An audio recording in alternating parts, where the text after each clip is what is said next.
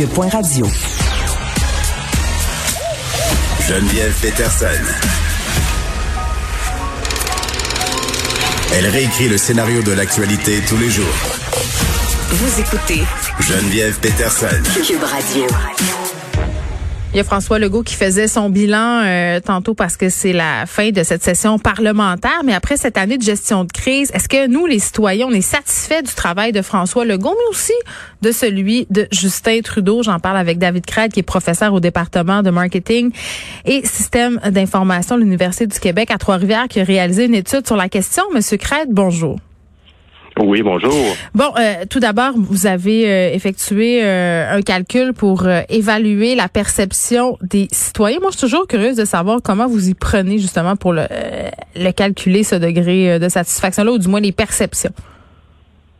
Mais d'abord, il faut identifier ce qu'on veut, ce qu'on veut mesurer. Euh, moi, j'étais surtout intéressé à mesurer euh, les qualités qu'on associe habituellement à la gestion de crise ou aux leaders, dans ce cas-ci, les politiciens, euh, qui, qui doivent, qui sont aux prises avec avec une crise. Et les, les, les principales qualités que l'on reconnaît habituellement, c'est par exemple l'empathie, euh, la compétence, le niveau de confiance. Donc, c'est des qualités importantes. Et donc, moi, j'ai voulu mesurer euh, la perception de Québécois et de Canadiens par rapport à ces qualités-là. Bon, et selon ces qualités, qui s'en sort le, mieux, M. Legault ou M. Trudeau? Ben, c'est M. Legault. C'est M. Legault. Euh, je dois dire qu'il a des, des, pointages qui sont relativement plus élevés euh, que ceux de, Justin Trudeau. Euh, dans mon échantillon, en fait, il y, avait deux échantillons. Il y a un échantillon de Québécois, donc qui ont évalué le, le travail ou la perception de François Legault, et un échantillon de Canadiens répartis dans neuf provinces qui, eux, ont évalué ou leur perception par rapport à Justin Trudeau. Et quand on regarde les, les, les résultats, c'est effectivement François Legault qui s'en sort un peu mieux euh, par rapport à, à, le, euh, au niveau de perception. Mais euh, cette perception-là, justement, est-ce qu'elle est plus difficile à juger? Je veux dire, la perception qu'ont les, les citoyens de leurs dirigeants, est-ce qu'elle est plus difficile à juger pendant une crise comme celle que l'on traverse actuellement? Ce qui est intéressant quand on fait de la recherche, c'est que euh, là, on mesure, je dirais, en temps réel, parce que bien souvent, on va mesurer quelque chose euh, après que l'événement soit survenu. Donc là, mm. on fait appel plus à la mémoire des, des, des, répondants ou des citoyens. Là, c'est qu'on est en pleine pandémie. Donc, c'est vraiment la perception actuelle des, des, euh, des, des, répondants.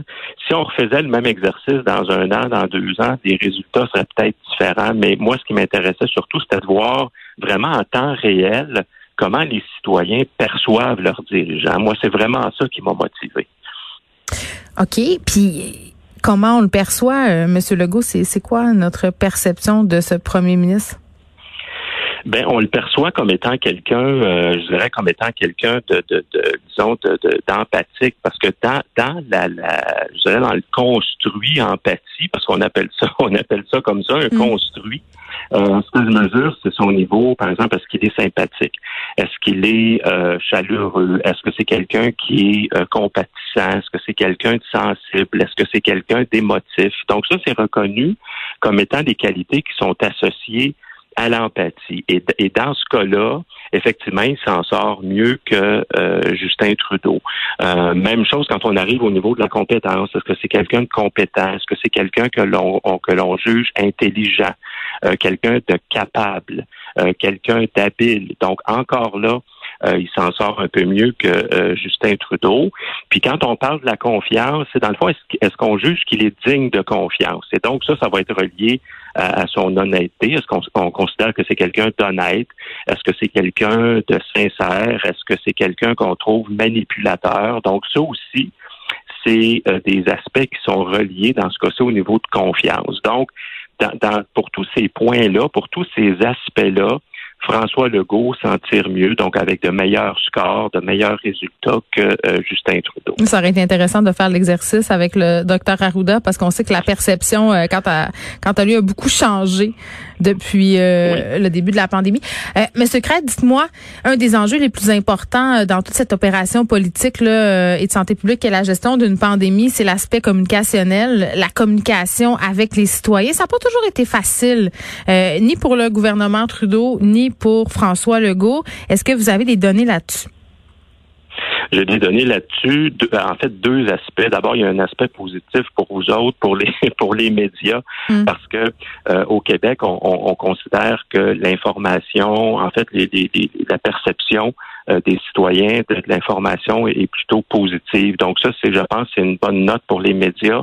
Et même chose pour l'information qui est gouvernementale. Donc toute l'information qui euh, provient du gouvernement au Québec, la situation est plutôt à ce niveau-là est plutôt euh, positive. Donc ça veut dire que les citoyens semblent avoir une bonne euh, perception, même si au Québec, on considère que l'information est peut-être un peu plus sensationnaliste que ce que les Canadiens ont évalué au, euh, au Canada, mais de façon générale, le bilan est très positif.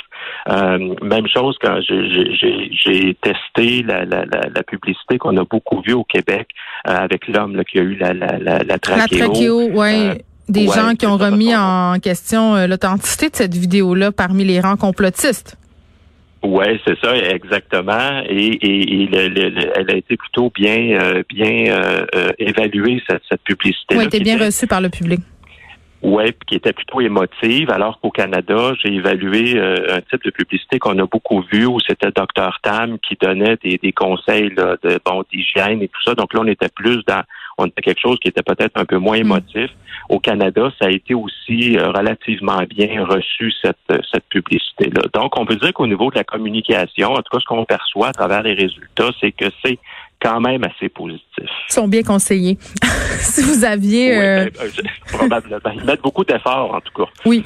Monsieur Crête, si vous aviez euh, à proposer des ajustements à l'un ou l'autre euh, des premiers ministres par rapport à la suite des choses, qu'est-ce que vous leur conseilleriez tant à Monsieur, tant qu'à Monsieur Trudeau qu'à Monsieur Legault?